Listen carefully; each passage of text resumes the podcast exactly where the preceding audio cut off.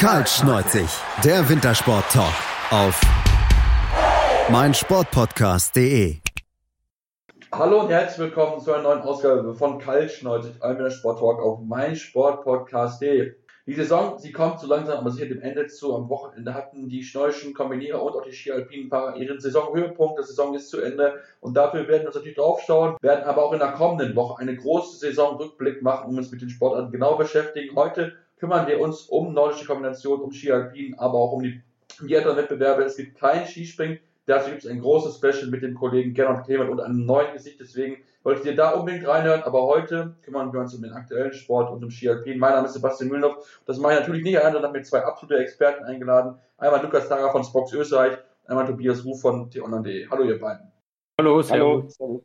Ja, ich habe es gesagt, ähm, zwei Disziplinen sind schon zu Ende gegangen, deswegen wollen wir uns heute so ein bisschen auf die Ergebnisse vom letzten Wochenende gucken, aber natürlich auch schon ein Saisonfazit ziehen. Ja, und Lukas, wir müssen natürlich über Michaela Schiffrin reden, die mal wieder den Gesamtweltcup gewonnen hat, drei weitere kleine Kugeln gewonnen hat und insgesamt 17 Saisonsiege geholt hat. Also von ihr eine absolut dominante Saison. Genau, ja. Ähm, was, worum ging es noch in dieser letzten Woche für Sie? Also einerseits äh, im Riesenslalom Weltcup, äh, da hatte sie schon eine Riesenführung, aber es war eben noch nicht sicher, dass sie diese kleine Kristallkugel ähm, gewinnt. Das hat sie dann gemacht, natürlich standesgemäß mit einem Sieg äh, in Soldeo, in Andorra. Ähm, da hat sie also diesen letzten Riesenslalom der Saison gewonnen und sich diese Disziplin äh, geholt, aber auch im Super-G. Und das ist äh, dann das erste Mal, dass sie eben auch in einer Speed-Disziplin eine Kristallkugel gewonnen hat, hat sie sich durchgesetzt.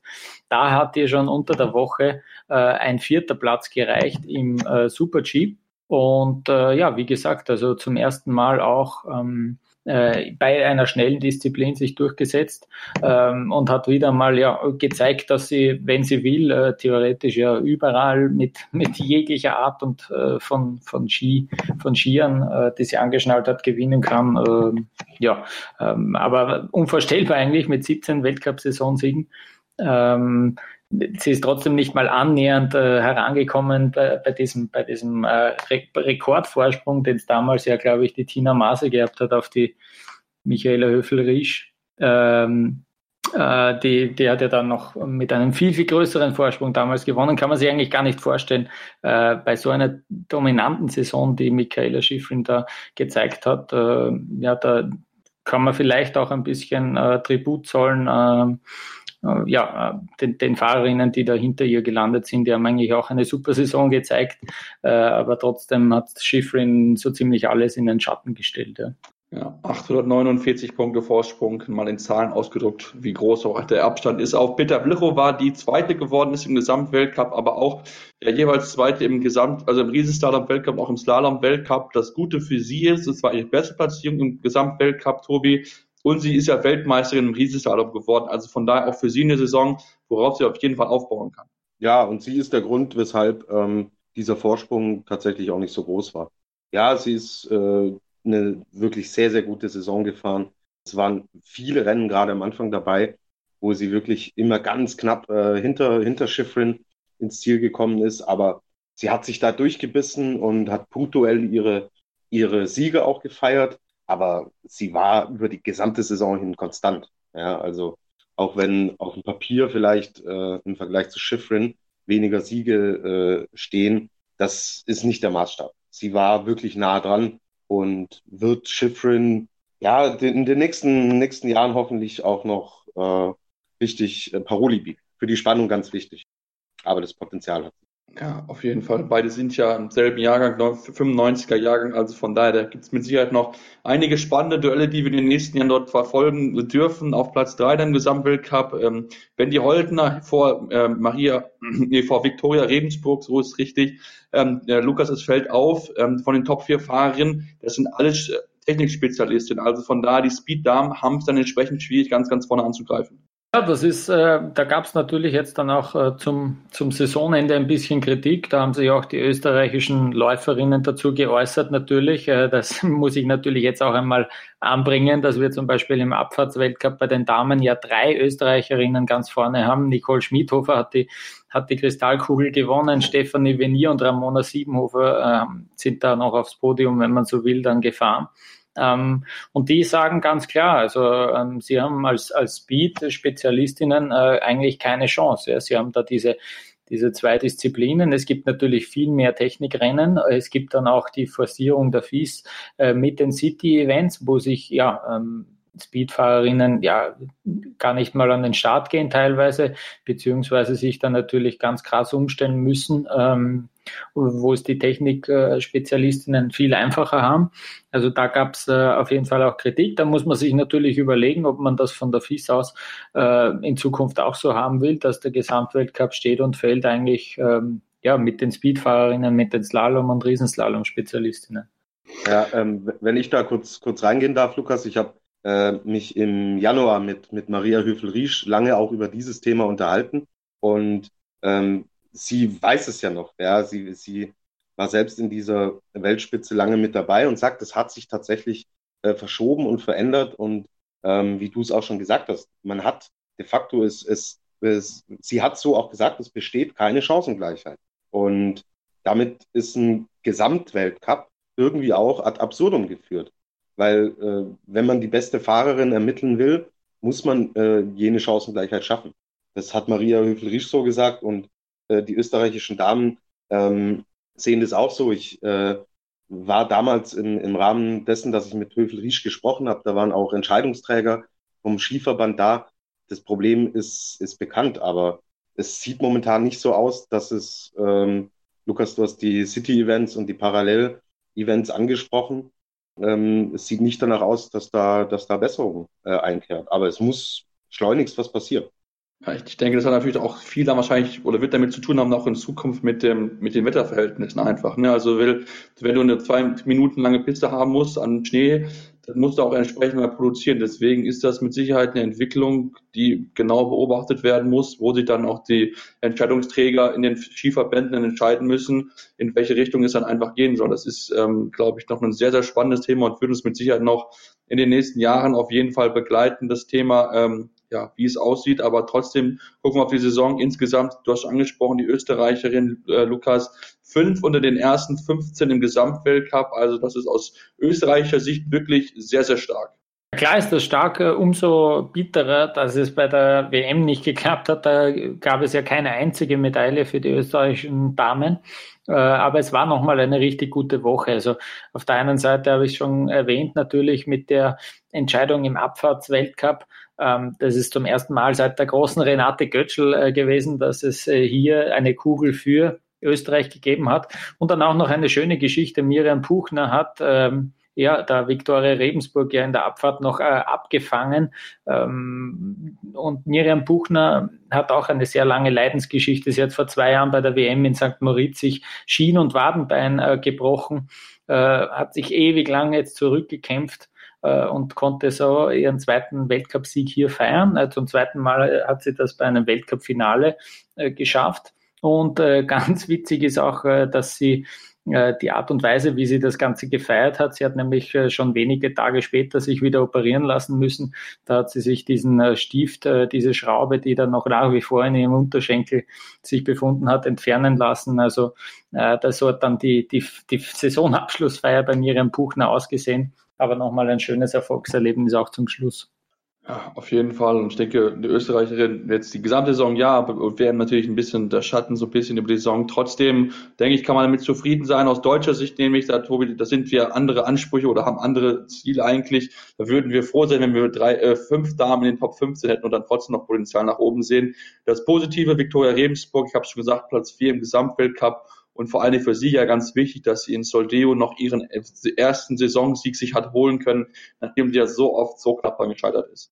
Endlich, endlich. Und äh, ich habe es letzte Woche ja äh, herbeigeschworen, sozusagen. Ich habe äh, ja in der, in der Folge letzte Woche gesagt, es ist eine Frage der Zeit, bis sie endlich äh, wieder einen Weltcup gewinnt. Über ein Jahr hat es gedauert. Also äh, verrückt und äh, toller Saisonabschluss äh, für die Wiki. Vor allen Dingen dürfte ja nicht vergessen, dass in der Abfahrt, wir haben äh, die äh, Buchner schon angesprochen, hat sie im 0,03, also drei äh, Hundertstel, hat sie den Sieg verpasst. Und man hat ihr schon im, im Zielbereich angesehen, sie hatte diese, diesen Gesichtsausdruck, das gibt's nicht. Das ist ja wirklich wie verhext.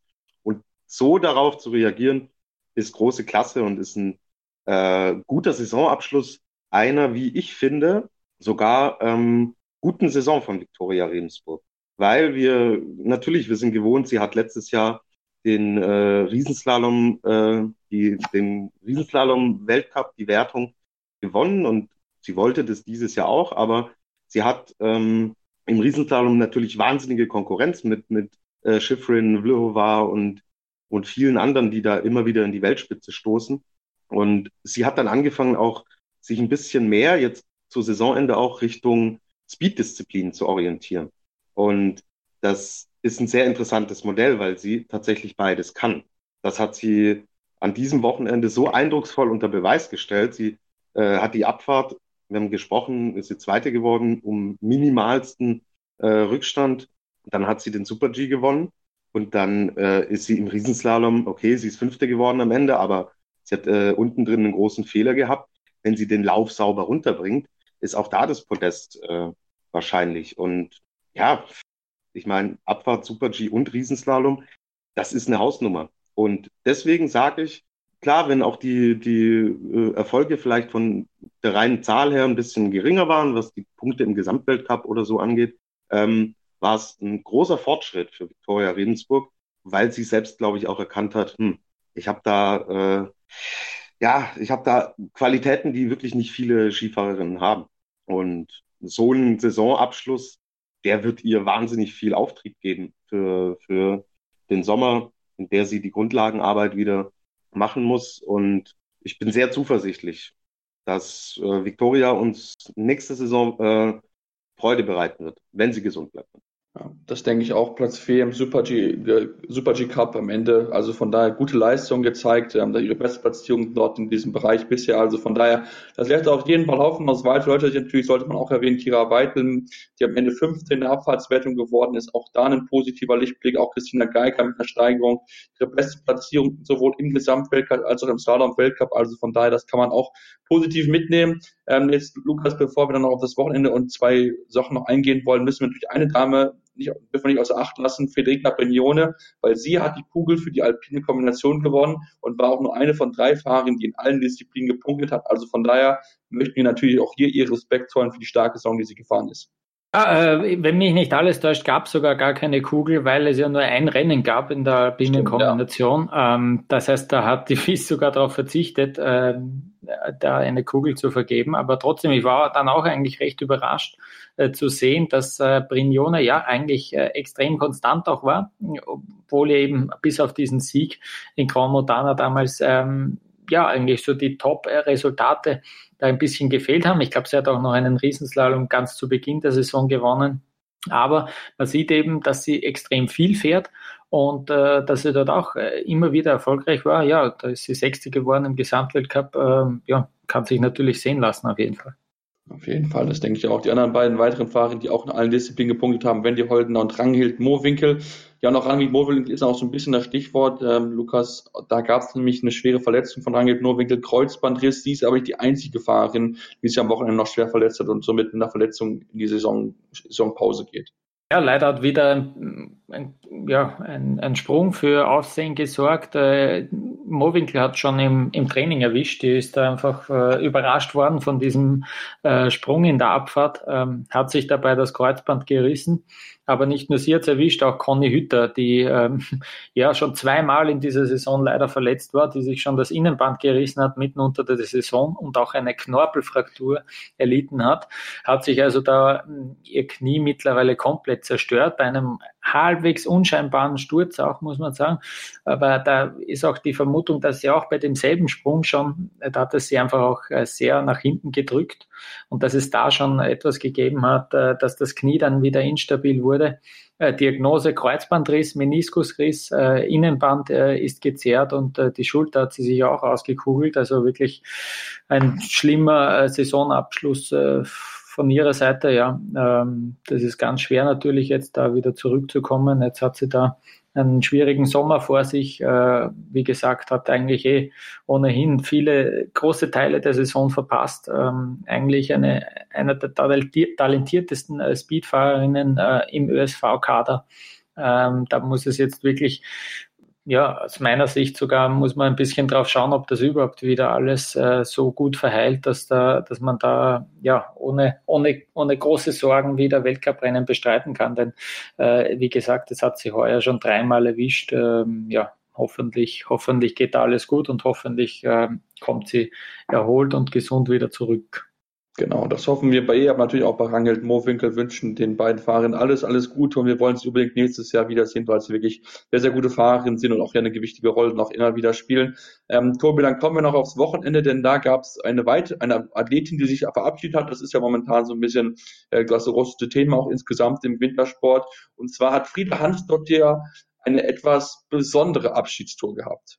Ja, äh, waren sehr schöne Bilder. Sie hatte, ähm, sie, sie ist Schwedin und ähm, hat sich ein traditionelles äh, schwedisches äh, Kostüm an, angezogen, ähm, traditionell in den Farben äh, Blau und Gelb und ähm, hat einen Korb dabei mit Zimtschnecken. Ähm, wer schon mal bei Ikea war, neben dem äh, Hotdog ist die Zimtschnecke eine ganz große Nummer in Schweden und ähm, sie fuhr dann äh, auf Skiern ähm, die, die Slalomstrecke herunter und hatte diesen Korb in der Hand. Und für mich erstmal Wahnsinn zu sehen, wie man, ähm, wie man diese Beherrschung auf Ski hat auf so einer Piste. Ähm, zeigt immer wieder, welche Ausnahmeathleten das sind. Und dann fuhr sie ähm, die ersten Tore, ist dann mal rechts abgebogen, hat Betreuern, Kameraleuten, sie hat Zimtschnecken verteilt und ist unten von ihren Kolleginnen äh, empfangen worden, war eine ganz tolle Geste, ähm, welchen Respekt äh, die Kolleginnen ihr gezollt haben. Das äh, spricht für eine ganz tolle Athletin, die sehr, sehr viele Erfolge gefeiert hat in ihrer Karriere. Und wer so herzlich empfangen wird, der hat nicht viel falsch gemacht. Und ähm, sie war eigentlich noch konkurrenzfähig, aber sie hatte selbst auch gesagt, sie, sie will nicht mehr und ähm, diesen, diesen Reisestress und was ein Sportlerleben so mit sich bringt. Sie hat das lange genug gemacht. Sie war, wie gesagt, sehr erfolgreich und sie ist würdig verabschiedet worden. Schade, dass sie geht, aber wie sie gegangen ist, ähm, toll. Ja, auf jeden Fall. Das ist schon wirklich sehr, sehr schön zu sehen und auf jeden Fall auch eine tolle Geste von ihr dann auch den Leuten, die sie dann auch jahrelang begleitet haben, dann auch dann so ein kleines äh, ja, Goodie zu geben als Erinnerung. Das fand ich wirklich sehr, sehr schön, was sie dort gemacht hat. Und dann sollten wir im Slalom auch noch erwähnen, äh, Lukas Alice Robinson, die Neuseeländerin. Ähm, 17 Jahre ist die gute Dame alt und wird komplett überraschend Zweite. Und da haben wir vielleicht so ein Talent, was in Zukunft ja vielleicht mal die groß angreifen kann. Genau, also Juniorinnen-Weltmeisterin im Riesenslalom äh, und die hat äh, ihr Glück eigentlich kaum fassen können, war schon im ersten Durchgang richtig stark und hat sich dann im zweiten Durchgang ja ganz knapp die Laufbestzeit verpasst, war dann nur 200 langsamer als Petra Vluhova und plötzlich war sie Zweite, plötzlich steht sie auf einem Weltcup-Podest, also ähm, da war die Freude natürlich riesengroß und äh, die Überraschung, ja, die, die, war, die war groß, hat eben auch Petra Vluhova geschlagen und wurde nur von Michaela Schifrin übertrumpft, also ähm, ja, sicher das, der, der, Tag, der Tag ihres Lebens äh, in, ihrer, in ihrer noch so kurzen Karriere bislang. Ja, vielleicht durfte sie auch einen Zimtschnecken von Frieda Hans äh, probieren, keine Ahnung.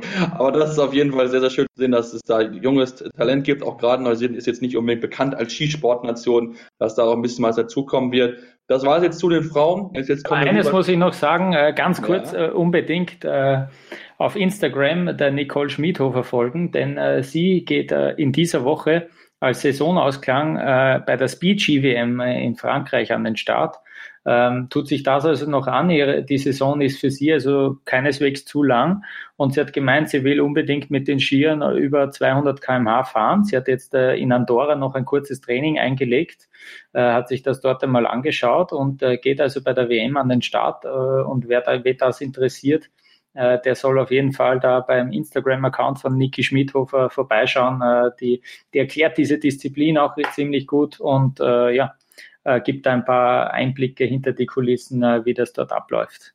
Stimmt, das wollen wir natürlich nicht unterschlagen. Das ist mir beim Vorgespräch etwas untergegangen, aber ich habe es wieder vergessen. Deswegen alles gut. Gut, dass du dich daran erinnerst, dass wir das auch auf jeden Fall erwähnen. Das solltet ihr manchmal reingucken. Das werde ich mir auf jeden Fall auch mal anschauen, weil ich wirklich neugierig bin, was es damit genau auf sich hat.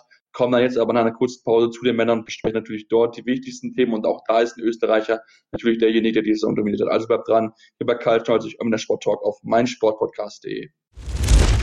Zirbelnuss ist eine Wappenfigur in Form des... Auf die Zirbelnuss. Der FC Augsburg Talk. Wer ist gegangen, wer ist gekommen?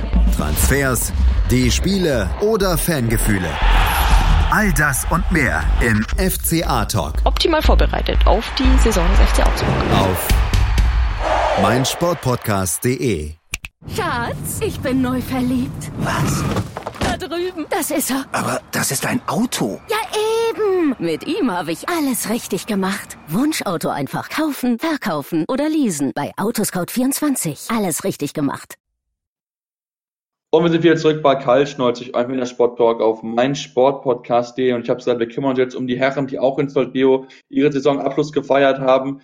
Ja, und ganz im Zeichen des Abschlusses stand auch dann der letzte Tag des Slalom am Sonntag und da, äh, Tobi, da wurde Felix Neureiter verabschiedet, der tagsvoll bekannt gegeben hat, er möchte seine Karriere beenden und ja, es war ein Ziel feucht-fröhlich, kann man glaube ich sagen. Genau, äh, ähnlich wie bei Frieda Hansdotter ähm, wurde auch Felix äh, euphorisch äh, empfangen. Im Ziel von seinen Kollegen Viktoria Regensburg kam äh, gleich mit einer Champagnerflasche oder Sekt, ich weiß nicht, was es war, und äh, hat ihn direkt begossen. Die Zuschauer haben ihn gefeiert, seine Kollegen waren alle da. Und ja, eine große Karriere ist tatsächlich zu Ende gegangen. Und ähm, ich ja, bin der Meinung, dass äh, diesen ganzen Respekt, den, den Felix Neureuter auch an diesem letzten Tag bekommen hat, dass er sich den einfach auch verdient hatte.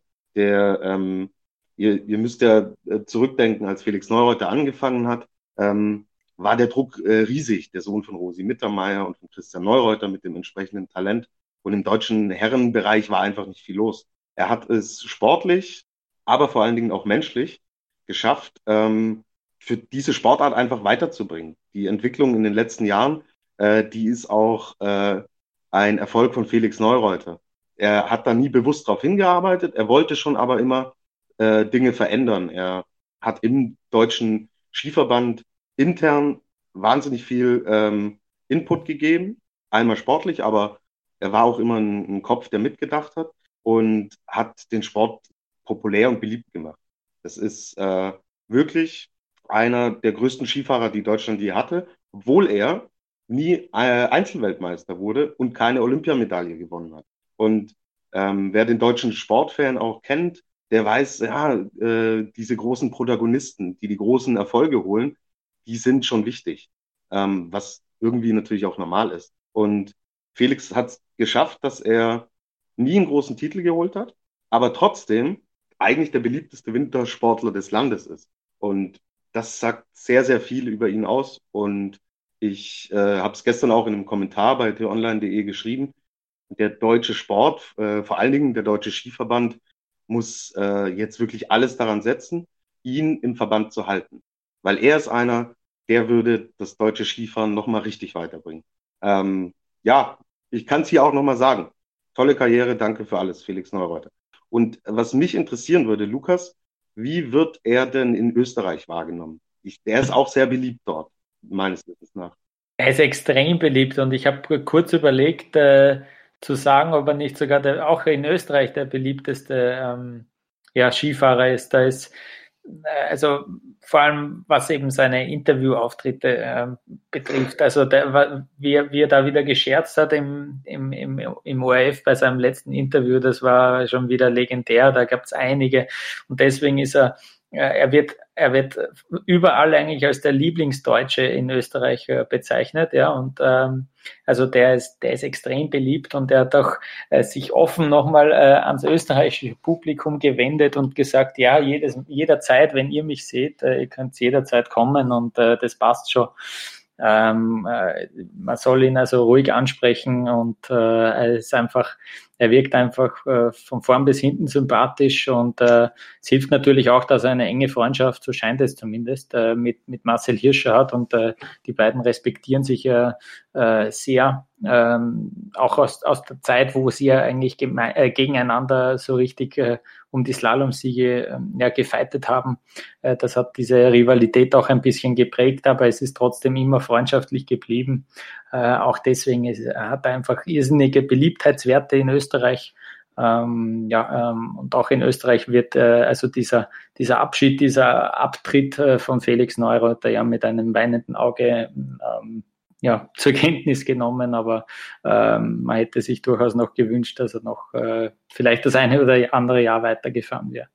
Genau, aber er hat ja gesagt, so ähm, es ist körperlich schwierig. Der äh, Felix Neureuther ist, ist Vater geworden vor, äh, vor über einem Jahr und er hat dann auch beschrieben, wie er aus Kranjskagora zurückgekommen ist nach Hause nach dem Weltcup, der war vor, vor ein paar Wochen. Und ähm, dann ist sein kleines Mädel auf ihn zugelaufen und wollte ihn umarmen und er hat gemerkt, oh, Knie, Rücken, ähm, es geht alles nicht mehr so und ähm, er hatte weiterhin äh, riesen Spaß dran. Er hat ja noch vor kurzem gesagt, das ist das, was er am liebsten macht, aber er hat selbst gesagt, er hat, muss jetzt auf seinen Körper hören und er ist 34, er hat sehr, sehr viele Verletzungen gehabt und ähm, hat noch so eine tolle Zukunft vor sich, dass ich denke, äh, der richtige Zeitpunkt jetzt auch gewählt wurde.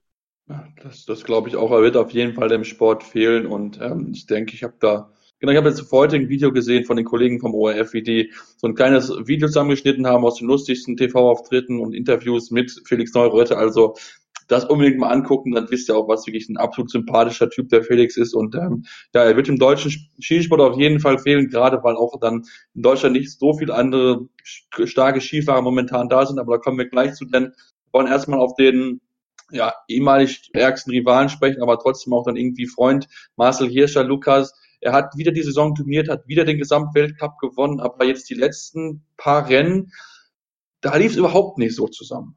Ja, das haben wir letzte Woche schon ein bisschen besprochen. Es scheint die Luft ein bisschen heraus zu sein. Da die Motivation ist vielleicht nicht mehr ähm, auf dem Höhepunkt. Ähm, Marcel Hirsch ist auch äh, körperlich deutlich angeschlagen, das sagt er immer wieder. Die, die Verhältnisse im weichen Schnee, äh, die versucht er nicht als Ausrede gelten zu lassen, aber es ist äh, ganz klar, dass ihm äh, härtere Pisten einfach mehr liegen.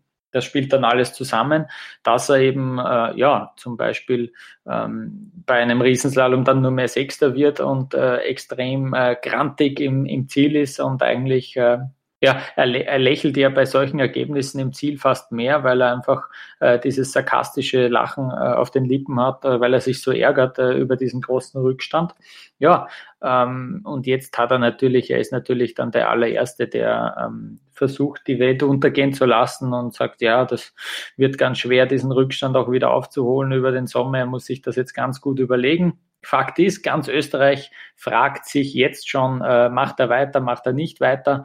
Marcel Hirsch ist ein kluges Köpfchen und macht daraus natürlich auch ein bisschen, äh, ja, wie soll ich sagen, ein bisschen, schmeißt die Marketingmaschine an und wird äh, auf jeden Fall morgen schon einmal zu einem, also morgen, wir nehmen am Montagabend auf, am Dienstag äh, zu einem Pressegespräch bitten, äh, wo er natürlich in keinster Weise bekannt geben wird, ob er weitermacht oder nicht. Dieses äh, Thema wird sich jetzt über die nächsten Wochen und Monate weiter weiter erstrecken, ähm, damit er auch im Gespräch bleibt. Und äh, ich bin dann der Meinung, dass er dann noch äh, zwei weitere Jahre fahren wird, denn äh, er hat den Gesamtweltcup mit über 400 Punkten Vorsprung gewonnen und ich bin der Meinung, dass er den Glauben an sich und sein Team hat, dass er äh, dieses, äh, ja, diese Leistung äh, noch mindestens einmal wiederholen kann und äh, deswegen wird er das auch noch auf sich nehmen. Äh, das ist meine persönliche Meinung. Äh, ich bin gespannt, ob ich recht äh, behalten soll.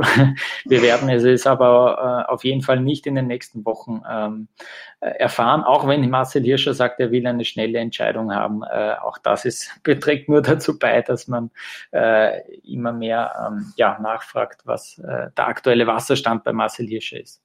Genau, und das immer mehr dann auch ausschlachten kann, marketingtechnisch. Also von daher, man weiß, wie er sich vermarkten muss. Ich meine, das ist ja auch nicht, nicht verkehrt, das muss man ja auch wissen, wie man dann als Sportler dann auch entsprechend dann gut über die Runden kommt. Ähm, kommen wir auf den zweiten Gesamtweltcup, ähm, Alexis Pontero, ähm, äh, wenn man ehrlich ist, Tobi, da sah es am Anfang der Saison noch gar nicht so nach aus, hat sich aber ganz schön gesteigert, hat die alpine Kombination gewonnen. Insgesamt ist auch dort Weltmeister geworden und am Ende mit einem guten zweiten Platz dann auch eine starke Saison gekrönt. Ja, ich habe es, glaube ich, vor vor ein paar Folgen schon mal gesagt, das ist der stärkste Pantiro, den ich äh, je gesehen habe.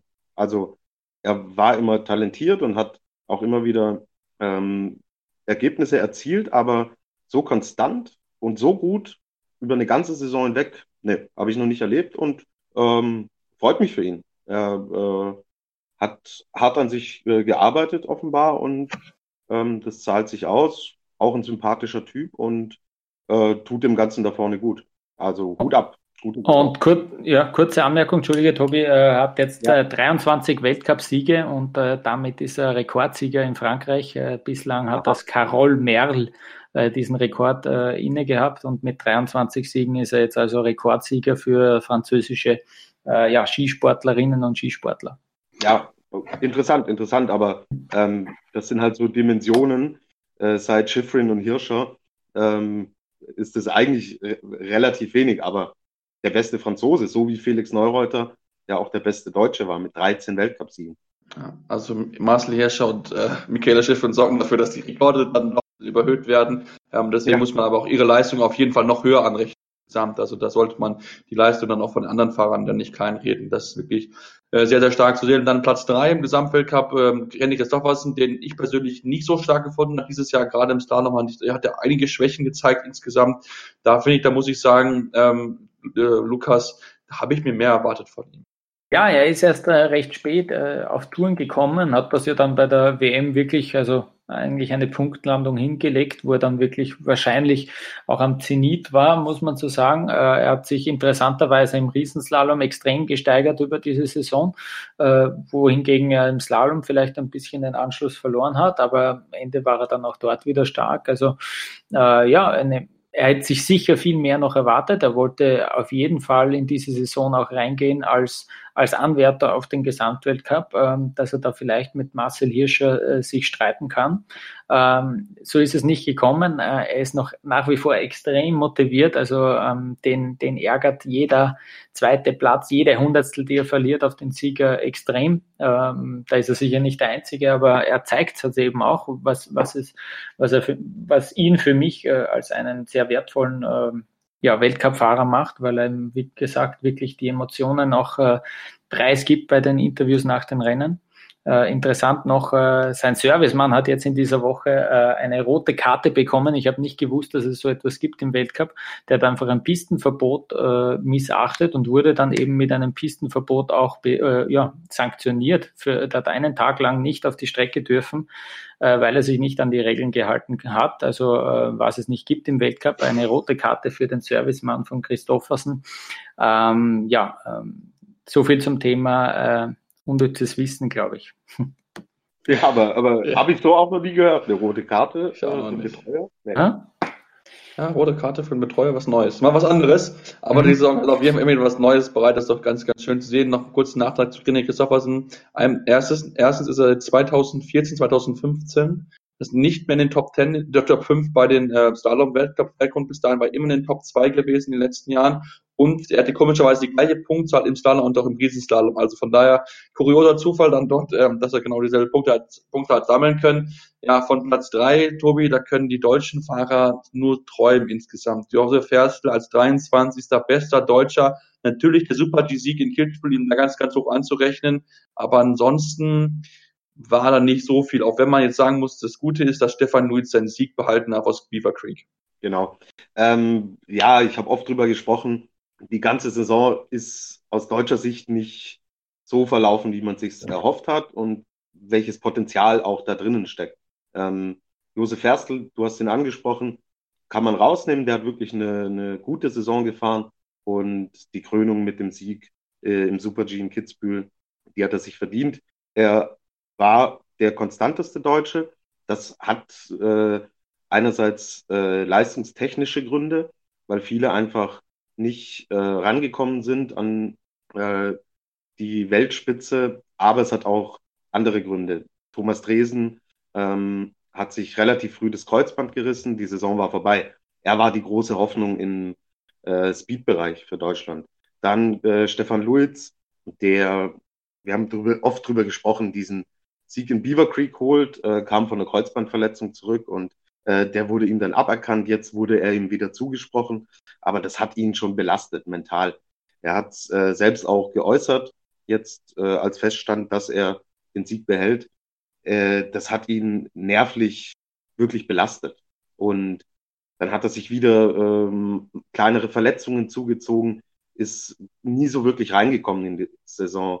Und das war der, das zweite heiße Eisen im Feuer, das wir eigentlich haben. Also Luiz und Dresen sind die einzigen beiden, die äh, vom Potenzial her tatsächlich konstant Weltspitze fahren können, wenn sie gesund sind. Und das war bei beiden nicht, nicht wirklich der Fall. Und ja, dahinter äh, wird's halt, wird's halt leider schwierig. Felix Neureuter ähm, ist noch ganz vorne dabei, aber äh, für, für die Weltspitze reicht's eben nicht mehr und für Siege reicht's nicht mehr. Und ja, äh, Andy Sander hat sich auch das Kreuzband gerissen. Auch er war im Speed-Bereich noch einer, äh, den man wirklich, ja, wo man gehofft hat, dass er den nächsten Schritt macht. Und ansonsten im technischen Bereich sieht's schwierig aus. Und äh, ihr merkt schon, es ist äh, relativ, relativ komplex, weil viele Faktoren dazu kamen, die den reinen Leistungsstand nicht, nicht zulassen. Und ich würde mir wünschen, dass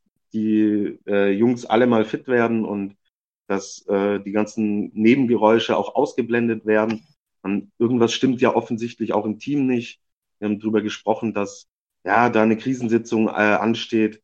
Also es kommt sehr viel äh, von außen, dann hat man viel Pech und bringt auch nicht die Leistung. Ich will hier nichts schönreden, ähm, aber es ist keine, äh, äh es ist keine gute Bilanz in dieser Saison und äh, wir sollten hoffen, dass es besser wird und die Hoffnung ist berechtigt, weil Potenzial steckt drinnen.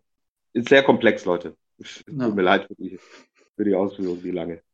Ja, aber das stimmt. Das ist wirklich komplex, weil einfach viele verschiedene Themen damit reinkommen, was in diese Aussprache dann dort äh, bringen wird, weil mit Sicherheit einige Themen angesprochen sind, die auch dann auch schon Felix Maurer moniert hat, äh, moniert hat. Mal gucken, ob er da auch mit dabei sitzen wird. Lukas, kommen wir zu den Österreichern. Insgesamt vier in den Top Ten. Ich denke, damit kann man sehr zufrieden sein. Absolut. Also ähm, das, äh, das kleine Manko, was äh, beim ÖSV äh, ja, sich herausgestellt hat, ist, dass wir nach wie vor es nicht schaffen, in einer Speed-Disziplin äh, eine Kristallkugel zu gewinnen. Da warten wir jetzt schon seit, ich glaube, Klaus Kröll war es, 2012 muss das gewesen sein, der zuletzt äh, Abfahrtskristall geholt hat. Äh, Im Super-G warten wir noch länger, da war der Hannes Reichelt, wenn mich nicht alles täuscht, schon vor über zehn Jahren der letzte. Äh, das ist so ein bisschen das, was äh, die Österreicher extrem ärgert. Äh, dass es da nicht klappt. Äh, abgesehen davon war für mich Marco Schwarz eine große Überraschung, wie stark der war in dieser Saison. Äh, leider ja dann auch verletzt in Bansko, ähm, Kreuzbandriss. Er hat da die Saison beenden müssen. Bis dorthin, bis zu diesem Zeitpunkt eine extrem starke Saison mit einigen Medaillen auch bei der WM, mit seinen ersten, ersten Weltcupsiegen überhaupt. Ähm, dann gibt es ein paar andere Lichtblicke. Ja, der Ottmar Striedinger jetzt noch äh, in dieser Saison, der ist mit ganz hoher Startnummer in Kitzbühel aufs Protest gefahren äh, äh, und jetzt äh, auch wieder beim Saisonfinale. Also da gibt es einzelne wirklich tolle Lichtblicke.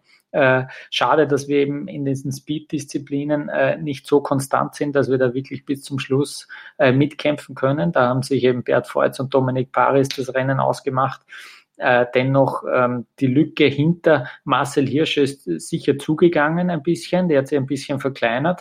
Es gibt viele junge Fahrer, die auch nachgerückt sind, ähm, auch in den Technikdisziplinen. Ähm, auch, die auch wirklich aus dem Europacup aufgestiegen sind.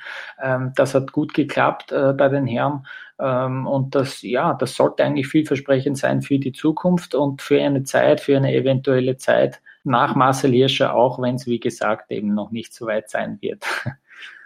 Ja, das, das glaube ich auch nicht, aber das Thema Verletzung hatte uns die ganze Saison begleitet, auch einige Karrieren relativ früh beendet, einige, die jetzt auch hier weitermachen, ähnlich wie auch Felix Neureuter. Dazu wird es aber dann von uns nochmal eine längere Ausgabe geben, wo wir uns mal wirklich mit den Sportlern dann auch beschäftigen, damit ihr auch weißt, damit ihr auch wisst, wer da nicht mit dabei ist. Mit dabei werden auf jeden Fall Beat Voigt sein, der den, Abfahrtsweltcup verteidigen können, etwas, was auch noch nicht so vielen Fahrern gelungen ist. Dominik Paris mit dem Sieg im Super G Weltcup und auch einem sehr, sehr starken Saison insgesamt mit Platz zwei in Abfahrtswertung. Also von daher auch Top-Leistung dort gezeigt. Das war es jetzt zu der Ski Alpin, zu den Ski Alp Herren, die auch in Soldeo gewesen sind. Und jetzt machen wir eine kurze Pause und kommen dann zu den nordischen Kombinierern. Die waren in Schonlach bei sehr sommerlichem Wetter und deswegen solltet ihr unbedingt dranbleiben hier bei Karl 90 um in der Sport Talk auf meinsportpodcast.de. Total Clearance. Ob Ball on, Free Ball oder Touching Ball. Hier bleibt kein Snooker-Ereignis unkommentiert. Ronnie O'Sullivan gegen Judd Trump ist für mich eines der besten Matchups, das es so gibt im, im Snooker. Der Snooker-Podcast mit Andreas Thies und Christian Oemicke auf meinsportpodcast.de Und wir sind wieder zurück bei Kalsch 90 mit der Sport Talk auf mein Sportpodcast.de. Und ich habe gesagt, wir kommen zu den nordischen Kombinierern, die auch ihren Saisonabschluss hatten in Schonach. Und da müssen wir über zwei Athleten von dem Wettbewerb reden. Denn den Anfang hat gemacht Bernhard Gruber, Lukas. Er hat gewonnen in Schonach und hat damit äh, ja, Jan Markus Lieber den Rekord kaputt gemacht, auf den wir mal gleich zu sprechen wollen. Ähm, ja, Bernhard Gruber, überragende Leistung, dass er da nochmal so einen raushauen kann. Er hat, er hat ja schon ähm bei der WM äh, überrascht mit einer Medaille, ganz, ganz spät erst auf diesen WM-Zug aufgesprungen. Und dann hat er, dann hat er dort äh, für eine Einzelmedaille gesorgt. Jetzt, ähm, ja, weiß nicht, äh, im, im Saisonendspurt, wenn andere schon vielleicht ein bisschen müde sind, läuft er zur Höchstform auf, äh, hat einen super Sprung gezeigt auf Platz vier nach dem Springen. Das ist für ihn eine exzellente Ausgangsposition. Und so war es dann auch. Er hat sich äh, zusammen mit Lukas Kreiderer, auch einem eher, ja, einem, einem starken Läufer eigentlich, äh, aus, dem, aus dem österreichischen Team zusammengetan. Das war so ein bisschen eine, eine Zweierlokomotive, wenn man so will, äh, die in dieser Führungsgruppe da äh, Gas gegeben hat. Und äh, die Führungsgruppe ist dann immer weiter ja, zerbröckelt. Ähm, auch ein Vinzenz Geiger zum Beispiel ist dann, äh, hat dann nicht mitgehen können und Jarl Magnus Rieber war der Letzte, der dann noch irgendwie abreißen hat lassen müssen.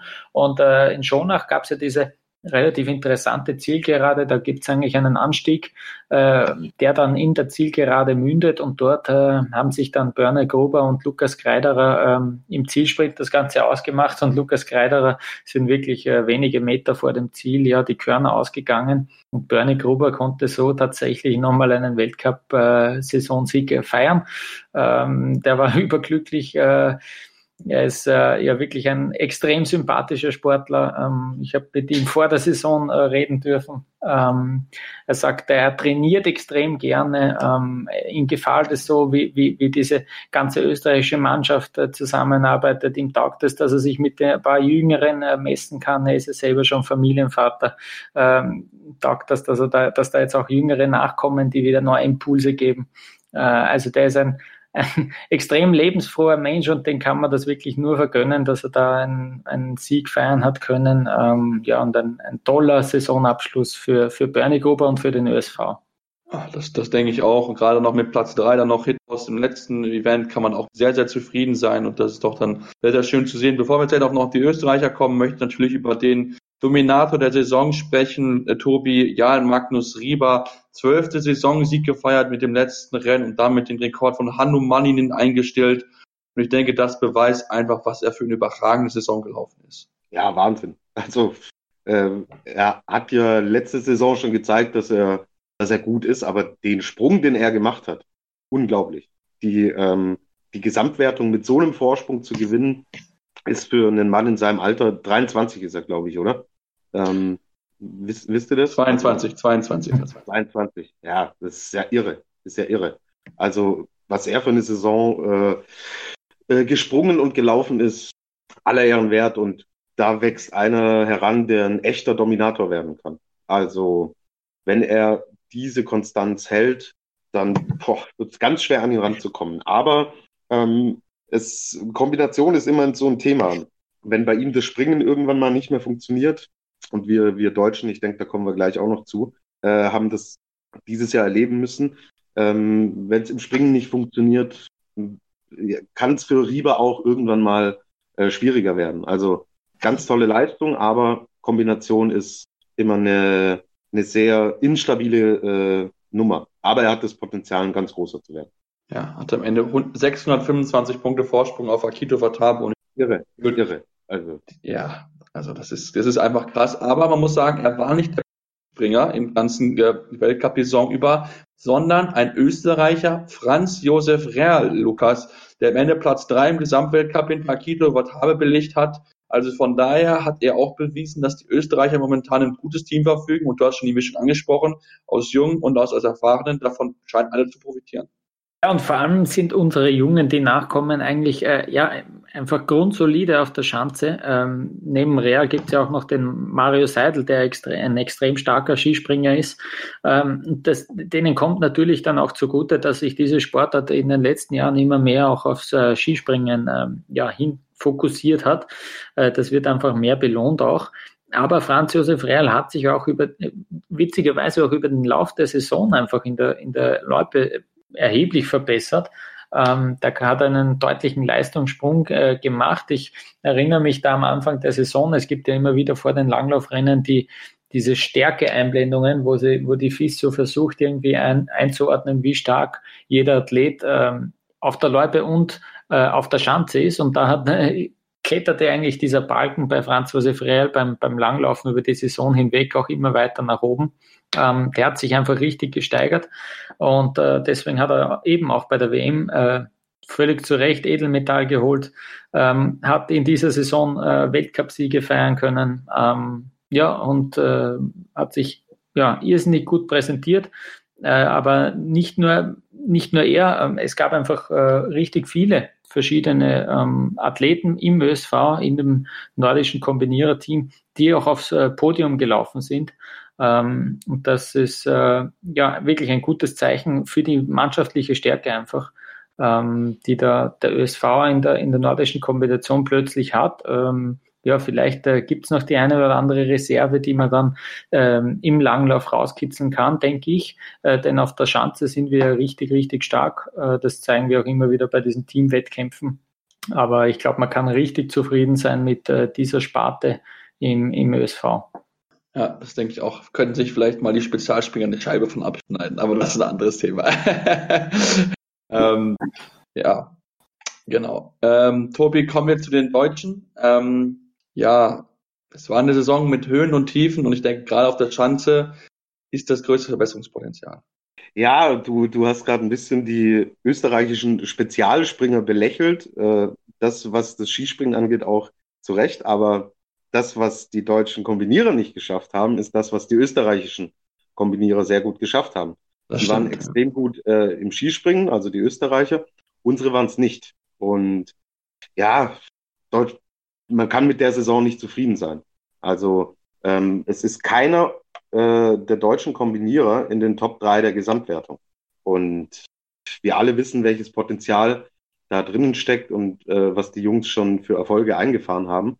Und Johannes Ritschek ist Vierter geworden, Vincent Geiger Fünfter. Das ist gut, aber keiner in den Top 3, wow, ist, äh, ist mir zu wenig, ist, glaube ich, dem Team auch zu wenig. Und ähm, man ja, muss jetzt endlich diese Probleme von der Schanze abstellen. Das war läuferisch war die ganze Saison alles alles gut. Ja, da waren die Deutschen tatsächlich ähm, äh, sehr konstant, auch in der Breite, aber auf der Schanze hat es nicht gestimmt. Und Lukas hat es schon gesagt, es verlagert sich mehr und mehr in diesen Bereich, dass man sehr gut springen muss, um tatsächlich einen Weltcup zu gewinnen in der nordischen Kombination. Und das waren die Deutschen nicht und daran müssen sie arbeiten. Ich habe äh, mit Johannes Ritschek äh, vor der WM in Seefeld auch äh, gesprochen und habe ihn gefragt, wie kann es denn sein, was, was ist da los? Und er sagt, ja, für, wenn wir das wüssten, würden wir es abstellen. Also ganz komplexes Thema. Es hat sich wirklich auch durch, durch die Mannschaft hindurchgezogen, dass es immer an der Schanze lag. Wenn die gut gesprungen sind, dann haben die äh, auch immer einen Podestplatz, wenn nicht sogar Siege geholt. Erik Frenzel, Paradebeispiel, äh, war die ganze Saison im Endeffekt nicht existent im Weltcup, ist Zwölfter geworden, glaube ich, oder drei, ja, Zwölfter. Für seine Verhältnisse äh, natürlich eine, eine Platzierung, mit der er nicht zufrieden sein kann aber wurde plötzlich Weltmeister in Seefeld, weil es von der Schanze geklappt hat. Läuferisch war das immer gut. Und ja, so kann man letztlich, letztlich äh, das gesamte Team zusammenfassen. Ähm, Vincent Geiger will ich, will ich äh, positiv hervorheben, weil er auch den nächsten Schritt gemacht hat. Er hat auch sein erstes äh, Rennen gewonnen und ähm, er ist jung, er ist eine Generation wie, wie Rieber und der hat alle Anlagen äh, dazu, ein ganz großer auch zu werden. Das ist für mich das Positivste, was ich aus der Saison für die Kombinierer mitnehme. Natürlich neben den WM-Titeln. Und ähm, ja, es sollte besser werden. Also ab auf die Schanze. Ja, und vielleicht kann man da mal bei den Spezialspringern nachfragen, denn da funktioniert es bei einigen ja auch richtig, richtig gut. Das haben wir auch, auch entsprechend die Saison über gesehen, dass man dann vielleicht einfach mal sich austauscht und mal guckt, was kann man vielleicht von der anderen Partei lernen. Das ist, glaube ich, auf jeden Fall sehr hilfreich, ein Austausch, wenn man einfach diese beiden äh, Möglichkeiten dann noch besitzt.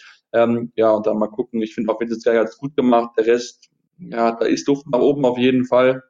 Ähm, aber auch dann hat es bei der WM wieder funktioniert. Also das ist mir dann absolutes Rätsel, wie es dann so dann klappt wieder. Das ist ähm, nicht so ganz verständlich, aber dann ist halt einmal dieser gute Sprung dabei gewesen und dann läuft es auch entsprechend. Ja, einen guten Sprung, da, da kommen wir auch zum Thema, das haben die Finnen über weite Strecken gesucht. Der eine oder andere, der wird mich kennen. Ich habe immer wieder gesagt, habt die Finnen im Auge, sowohl Herola als auch Ero hier wohnen. Ähm, beide unter ihren Möglichkeiten geblieben. Gerade hier wurden nur Platz 24 im Gesamtweltcup. Das kann er viel, viel besser. Da hat er viel bessere Möglichkeiten. Aber wenn du halt der 49 beste Springer bist im gesamten Weltcup, dann hast du halt ein Problem. Das muss man ganz ehrlich so zugeben. Der sechs beste Läufer ist er. Das heißt, am Lauf liegt es definitiv nicht. Bei ihm ist einmal das große Problem das Springen. Selbiges gilt auch für Herola mit 30, mit 30 besten Springer. Ist auch nicht so stark äh, mit Platz 11 ist schon noch eher im Rahmen mit dem drittbesten Laufleistung dann auch verständlich, weil er dann auch ein bisschen bessere Platzierung dann hatte als sein Kollege hier wohnen. Und ähm, da muss auch geguckt werden, weil die haben so, so viel Potenzial und sind theoretisch sind zwei, die dann auch mit den absoluten Top-Leuten vorne mithalten können. Aber wenn du dann halt schon mal eine halbe Minute Rückstand hast, die du im Laufen, die du aufholen musst und dann im Finale noch da fit zu sein und dann noch äh, alles Gas zu geben, das ist dann entsprechend sehr, sehr schwierig und deswegen wird auch da die finnische Mannschaft was tun müssen, wenn sie ganz, ganz vorne mit da dranbleiben muss. Ähm, da müssen sie dann gucken, dass sie es hinkriegen. Gut, bei Alessandro Pettin, da müssen wir nicht drüber reden. Beste Läufer mit 57. besten Springer. Ähm, ja, da wird es ganz, ganz schwierig, vorne mit reinzulaufen, auch wenn er es mal wieder geschafft hat am Wochenende äh, mit Platz 4 dort im Sonntag aber trotzdem ist insgesamt von der Chance zu wenig. Da muss er muss mehr kommen, wenn er dann sich auch verbessert will äh, zu Platz 19 im Gesamtweltcup. Also von daher war das das zu der nordischen Kombination. Kommen äh, Moment, äh, Sebastian, Sebastian, ja. ich muss mich noch äh, bei den Hörern entschuldigen. Also sollte jemand Geld drauf gewettet haben, dass Fabian Riesle hm. im Gesamtweltcup gewinnt, äh, äh, tut mir sehr leid. Achter ist er am Ende geworden. Äh, hat nicht so ganz hingehauen. Aber ich werde nächstes Jahr wieder angreifen, was die Tipps angeht. Ja, da müssen wir die auf jeden Fall noch besser beziehen, weil das hat, glaube ich, keiner der Tipps, glaube ich, funktioniert, wenn ich das so reminiert habe. Ich weiß es gar nicht. Ist auch egal. Ähm, auf jeden Fall, ähm, das ist auf jeden Fall das dazu. Und ähm, ja, genau, jetzt machen wir kurze Pause und kommen mal zu Biathlon WM zurück, denn dabei auch das Highlight und da gibt es auch noch einiges zu besprechen. Also unbedingt dranbleiben hier bei Karl Stolz, irgendwie der Sporttalk auf meinsportpodcast.de. Meinsportpodcast.de ist Sport für die Ohren. Like uns auf Facebook. Mein Sportpodcast.de ist Sport für die Ohren. Folge uns auf Twitter. Und wir sind wieder zurück bei Karl ich der Sporttalk auf mein Sportpodcast.de und ich habe gesagt, wir wollen auf die Biathlon-WM zu sprechen kommen, die ja gewesen ist in Östersund. Am Wochenende ist die zu Ende gegangen und aus deutscher Sicht, denke ich, Tobi, war sie soweit in Ordnung. Man hat am Ende nochmal Medaillen feiern dürfen mit Silber in der Staffel bei den Männern und nochmal Bronze von Denise Herrmann. Kann man, glaube ich, so insgesamt zufrieden sein. Ja, war eine gute, war eine gute Weltmeisterschaft aus deutscher Sicht. Äh, du hast zwei Weltmeistertitel geholt und zwar äh, jeweils im Einzel. Damit war eigentlich nicht zu rechnen.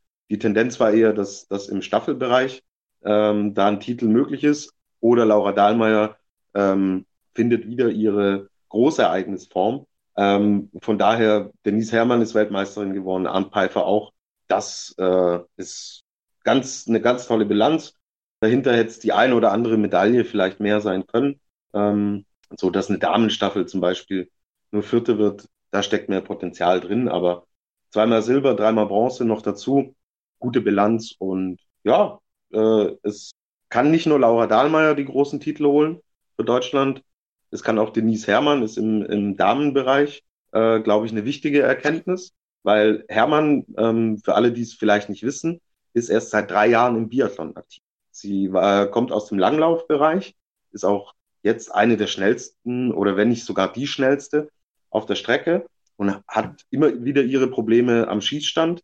Und sie hat es aber bei der WM so dosieren können, dass sie tatsächlich ähm, drei Medaillen geholt hat den kompletten Medaillensatz einmal durch und sie ist Weltmeisterin geworden. Dem Druck muss man standhalten.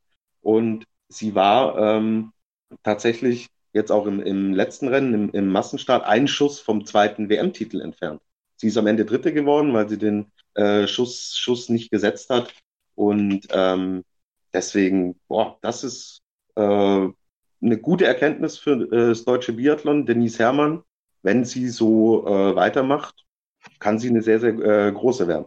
Ja, das denke ich auch, zumal wenn du dir die Laufleistung anguckst, sie hatte die beste Laufzeit im Massenstart und die zweitbeste ja. durch Team Brezas über eine halbe Minute Rückstand. Ich denke, ja, das ist halt schon viel. Wir haben ja auch schon drüber gesprochen, Sebastian, ähm, dass wenn sie trifft, dann ist sie die Beste. Und ja. Jetzt hat sie zum ersten Mal gezeigt, dass sie dem nervlichen Druck standhalten kann und auch treffen kann. Genau, zumal auch die Bedingungen wirklich nicht gut gewesen sind in Österreich. Also was da an Bedingungen gewesen, das war schon wirklich sehr, sehr grenzwertig. Haben keine einzige Schützin unter zwei Strafrunden rausgekommen und das ist schon wirklich ja, schon Brett, das muss man erstmal so machen und deswegen war es auch einfach dann für sie auch schön zu sehen, dass sie trotz vier Strafrunden, das muss man auch immer mal wieder erwähnen, trotzdem so weit vorne gelandet ist, einfach weil sie eine wirklich absolut starke Läuferin ist und dann auch ruhig geblieben ist, auch wenn der eine kleine Fehler zu viel gewesen ist, aber natürlich kann man immer das Haar in der Suppe suchen, wenn man nicht ganz, ganz oben steht. Ähm, trotzdem gute Leistung von ihr, finde ich. Ähm, die deutsche Damenstaffel, du hast sie schon erwähnt, Platz vier am Ende gewesen. Da hatte ich mir mehr erhofft, auch gerade wenn man das auch schaut. Die deutschen Damen haben nicht schießtechnisch ihre beste Leistung abgeliefert. Läuferisch war das soweit in Ordnung, aber am Schießstand nicht ganz, ganz, nicht ein einziges Mal mit Null gewesen, außer Laura Dahmer beim letzten Mal, aber ansonsten zu viele Fehler geschossen. Ja, viel zu viele. Und so kannst du ähm, tatsächlich halt auch keine Medaille gewinnen. Das ist extrem ärgerlich, weil das Potenzial für Gold auch da ist in dieser Mannschaft. Aber ja, wie schon bei Olympia, Großereignis in der Staffel, hm, da läuft's nicht. Und ich glaube, es waren äh, zwölf Nachlader, eine Runde, äh, wenn ich mich nicht täusche. Ähm, 14 Nachlader sogar, 14. 14 sogar, ja, das ist, ja. Äh, das ist viel zu viel. Und so gewinnt man keine Staffel. Denise Herrmann hat äh, läuferisch gut gemacht, auch sie ist nicht null geblieben. Äh, Laura Dahlmeier hat in, im Rahmen ihrer Möglichkeiten, sie war nicht auf 100 Prozent bei, bei dieser WM, äh, vor allen Dingen was das Läuferische anging. Und sie hat hinten raus auch noch was gut gemacht, aber ja, äh, Franzi Hildebrand und Vanessa Hinz, das war halt, nee, nicht medaillenwürdig. Ist enttäuschend. Und ah. Da muss, müssen sie ein bisschen an der Konstanz arbeiten, weil eigentlich alle, auch Franziska Preuß eingeschlossen, schon gezeigt haben, dass es geht in dieser Saison. Sie waren alle auf dem Podest und wenn du mit einer Staffel antrittst, in der alle vier Läuferinnen schon mal auf dem Podest waren in einer Saison und Rennen gewonnen haben und äh, die Ersatzfrau, Franzi Preuß, auch schon ein Rennen gewonnen hat, dann musst du eine Medaille holen. Und das ist eine große Enttäuschung. Zum zweiten Mal in Folge nach Olympia. Genau, das ist auf jeden Fall eine große Enttäuschung, nachdem, ja, beim letzten Mal hat der Franziska Hildebrand ja sehr, sehr weil sie relativ ruhig geblieben. Ich habe nicht zumindest vernommen, dass sie da große Kritik hat geäußert, aber ähm, trotzdem, da muss von der Mannschaft insgesamt mehr kommen, ähm, zumal man auch, wenn man sieht, es war nur eine halbe Sekunde, die dort gefällt hat auf die Ukraine, ähm, einfach aus dem Grund, wenn die, wenn die Ziellinie fünf Meter weiter weg gewesen wäre, ich denke, dann hätte Laura Dahlmann noch die, noch die Ukrainerin abgefangen, weil die ist Simarenko, aber hätte, hätte, hätte Fahrradkette hat er so schon. Nee, das, äh, Sebastian, ich, ich glaube, die, äh, die hatte so viel Vorsprung, die hat äh, schon ein bisschen rausgenommen. Also wenn, ja, wenn auch, ähm, wenn, wenn das, das war jetzt kein Zielsprint oder ähnliches, es klingt. Äh, nee, es, es, klingt dramatischer als es war, ja. Also ja. Laura ja. wird angestürmt gekommen, genau. Und ja, ja. Die waren einfach zu weit weg, zu viele. Fehler am Schlicht. Genau, deswegen, äh, ja, insgesamt dann zu viele Fehler, deswegen ist es aus solcher Sicht natürlich nicht ganz so erfolgreich. Ähm, Lukas, komm mal nicht mehr mit rein, denn wir müssen über den Männer sprechen. Dort hat Julian Eberhardt für mich sehr überraschend den dritten Platz geholt und damit die Saisonmedaille geholt für die österreichische Mannschaft. Gott sei Dank. Es hat äh, wirklich bis zum letzten äh, Wettkampftag gedauert, ähm, dass der ÖSV dann eine Medaille doch noch äh, gewonnen hat. Ja, ist Julian Eber zu verdanken. Man glaubt es kaum. Äh, in einem Rennen im Massenstart, wo man eben viermal schießen muss, äh, ist äh, unser Julian Eberhardt ja bisschen der Stern aufgegangen. Vier Schießfehler hat er sich geleistet, aber bei diesen Bedingungen, äh, bei diesem Rennen hat es eben für äh, für Bronze gereicht. Es wäre sogar noch mehr drin gewesen. Er hat sich dann den äh, Schießfehler ganz am Schluss geleistet. Aber wenn man sich anschaut, ein Johannes Bö hat ja beim letzten Schießen im Massenstart gleich fünfmal daneben geschossen. Ja, soll auch vorkommen.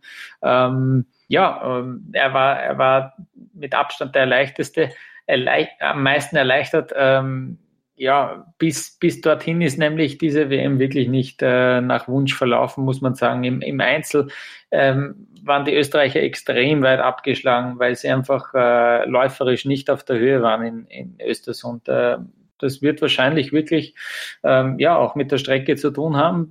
Sie gilt als die, die härteste Strecke im Weltcup und damit kommen die Österreicher anscheinend nicht so zurecht. Das ist äh, ja, ich würde es wirklich interpretieren als ein kleiner Denkzettel, wenn es mal wirklich schwer wird und anspruchsvoll in, in, in der Loipe, dann, dann können die Österreicher nicht mithalten. Vor allem schade für einen Simon Eder, der durchgehend Weltklasse schießt. Äh, ich weiß nicht, ob er es noch immer ist, aber er ist auf jeden Fall bis, bis letzte Woche der, der sicherste Schütze im Weltcup gewesen.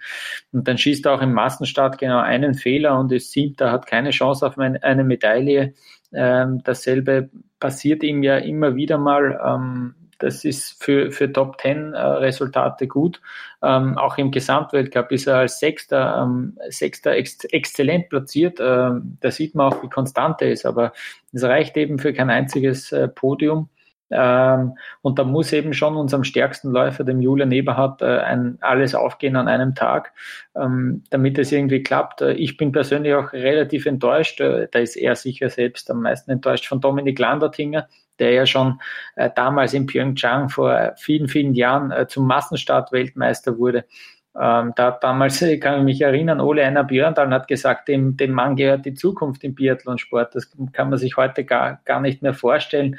Da gab es jetzt auch noch äh, abseits vom Sportlichen, äh, ja, die eine oder andere, das eine oder andere Scharmützel, der ist, der ist da ähm, hingefahren nach Östersund und hat sich äh, verteidigen müssen für, für seine Trainingsgruppe. Es gab ja da dieses Video, das aufgetaucht ist, das ihm auch mit äh, Max Hauke zusammen mit einem der überführten äh, Dopingsünder von, äh, die da in Seefeld äh, erwischt wurden.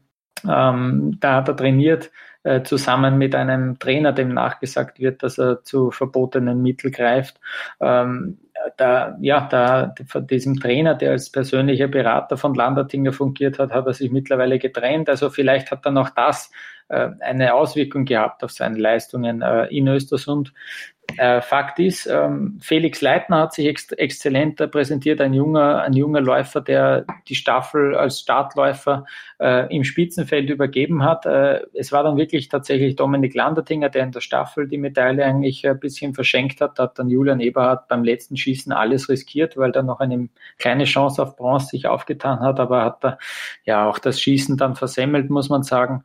Äh, in der Single Mixed äh, Staffel ähm, haben wir uns ja die meisten Chancen ausgerechnet, wobei das auch nicht ganz zu Ende gedacht wurde. Da ging äh, Simon Eder zusammen mit Lisa Hauser ins Rennen. Äh, die hatten immer exzellente Ergebnisse in den Weltcuprennen in der Single Mixed, aber das muss man auch eben zugeben, dass in den Weltcuprennen da nicht die absoluten Topläufer an den Start gehen. Wir wissen ja, diese Single Mixed Staffeln finden dann auch meistens zeitgleich am selben Tag mit äh, den äh, normalen Mixed Staffeln statt und die Teams entscheiden sich eben dann dazu, dass die Topläufer eben nicht in dieser Single Mixed äh, starten. Äh, bei uns ist es eben schon so, dass Eder und Hauser also dort immer starten, äh, tolle Resultate eingelaufen haben, äh, eingefahren haben und ähm, dann eben bei der WM äh, ja nur Achte, glaube ich, sogar geworden, äh, waren bitter enttäuscht. Ähm, ich fand, das war auch ein bisschen abzusehen, wenn dann das äh, Feld einmal wirklich hochklassig ist, dass es dann eben, dass die, die Chancen wieder verschwindend klein sind. Ähm, Lange Rede, kurzer Sinn, am letzten Tag hat es geklappt. Wir sind also auch auf diesem Medaillenspiegel vertreten als zehnte und letzte Nation. Da steht Österreich. Wir sind sehr stolz darauf. Eine Bronzemedaille immerhin nicht leer ausgegangen.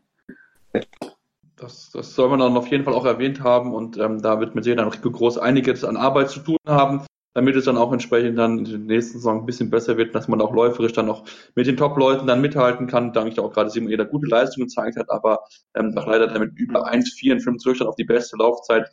Das ist schon sehr, sehr viel. Das muss man auch ganz ehrlich dann auch zugeben. Ähm, da gucken wir mal noch, wenn wir jetzt von Enttäuschung sprechen, müssen wir auch noch die eine oder andere erwähnen, weil ich finde auch, dass Anastasia Kusmina, die ist zwar Weltmeisterin im Sprint geworden, aber hat in den anderen drei Einzelwettbewerben insgesamt 24 Fehler geschossen. Das ist pro Wettkampf acht Schießfehler. Das ist schon eine ordentliche Anzahl, die da geschossen wurde. Auch nach seiner eine Kalaya Meckereien muss man auch sagen, Tobi auch nicht so fit gewesen und auch eine Martin Foucault. Also ja, drei Top-Leute haben nicht überzeugen können. Ja, du, du hast es äh, gut zusammengefasst. Du äh, hast ja auch erwähnt, dass es besondere Athleten sind, die, die gar nicht zurechtgekommen sind in, in Östersund. Und ja, äh, jeder Top-Athlet erlebt es mal. Ich meine, Kaiser Meckerein ist schon, schon relativ alt. Martin Foucault, ja, auch, auch äh, er hadert schon ja die ganze Saison. Ähm, da, da sieht man, die Top-Athleten kann es auch erwischen und ähm, ja, den Rest hast du eigentlich, hast du eigentlich erzählt. Viel, viel mehr kann man nicht analysieren. Wer, wer nicht äh, gut schießt und auch in, in der Loipe nicht, nicht gut ist, das waren sie alle drei nicht, der ja, gewinnt halt auch keine Medaille. Ja, deswegen, ich bin mal gespannt, ob Kaiser Mecke rein zurückkommt. Gefühlt würde ich sagen, nein. Ähm, sie hat ja noch eigentlich ihre Saison, Karriere schon beendet gehabt, wollte noch mal ein Jahr dranhängen. Nach dieser Saison glaube ich nicht nochmal, dass wir in der nächsten Saison sehen, aber das ist dann noch mit Sicherheit ein Thema für die nächste Woche. Da machen wir dann den großen Rückblick nach dem Finale in Am Holmenkollen, dann noch einen Rückblick auf die Biathlon-Staffel. Haben aber natürlich auch noch andere Themen dann auch äh, auf der Rechnung, denn es gibt ja noch das eine oder andere weitere Thema, was wir schon besprochen haben, zum Beispiel ein Special zur Raw Tour, das ihr auf jeden Fall euch anhören solltet, wo ich mit den Kollegen ähm, äh, Gernot Clement und auch einem neuen mit, äh, mit Streiter Jonas Klinke darüber gesprochen habe, wie das ausgegangen ist. Ansonsten wird es noch eine ganz, ganz große Saison-Rückschau von uns geben, da solltet ihr auch unbedingt reinhören, deswegen unbedingt uns folgen, uns abonnieren bei dem Podcast für eurer Wahl. Gerne auch mal eine Rezension da lassen bei iTunes. Am besten natürlich fünf Sterne, aber auch gerne Kritik, konstruktive Kritik, was wir besser machen können, woran wir mal arbeiten können. Und dann natürlich auch mit uns in Kontakt treten, ist auch eine Möglichkeit. Am besten über Facebook und Twitter unter dem Handel Kaltschneuzig. Dann hören wir uns nächste Woche wieder hier bei Kaltschneuzig beim Wintersport Talk auf meinsportpodcast.de. Kaltschneuzig, der Wintersport Talk. Aktuelle News und Ergebnisse von, von Curling, Curling bis Skeleton, von Alpinski bis Eiskunstlauf. Kaltschneuzig auf meinsportpodcast.de. Schatz, ich bin neu verliebt. Was? Drüben. Das ist er. Aber das ist ein Auto. Ja, eben. Mit ihm habe ich alles richtig gemacht. Wunschauto einfach kaufen, verkaufen oder leasen. Bei Autoscout24. Alles richtig gemacht.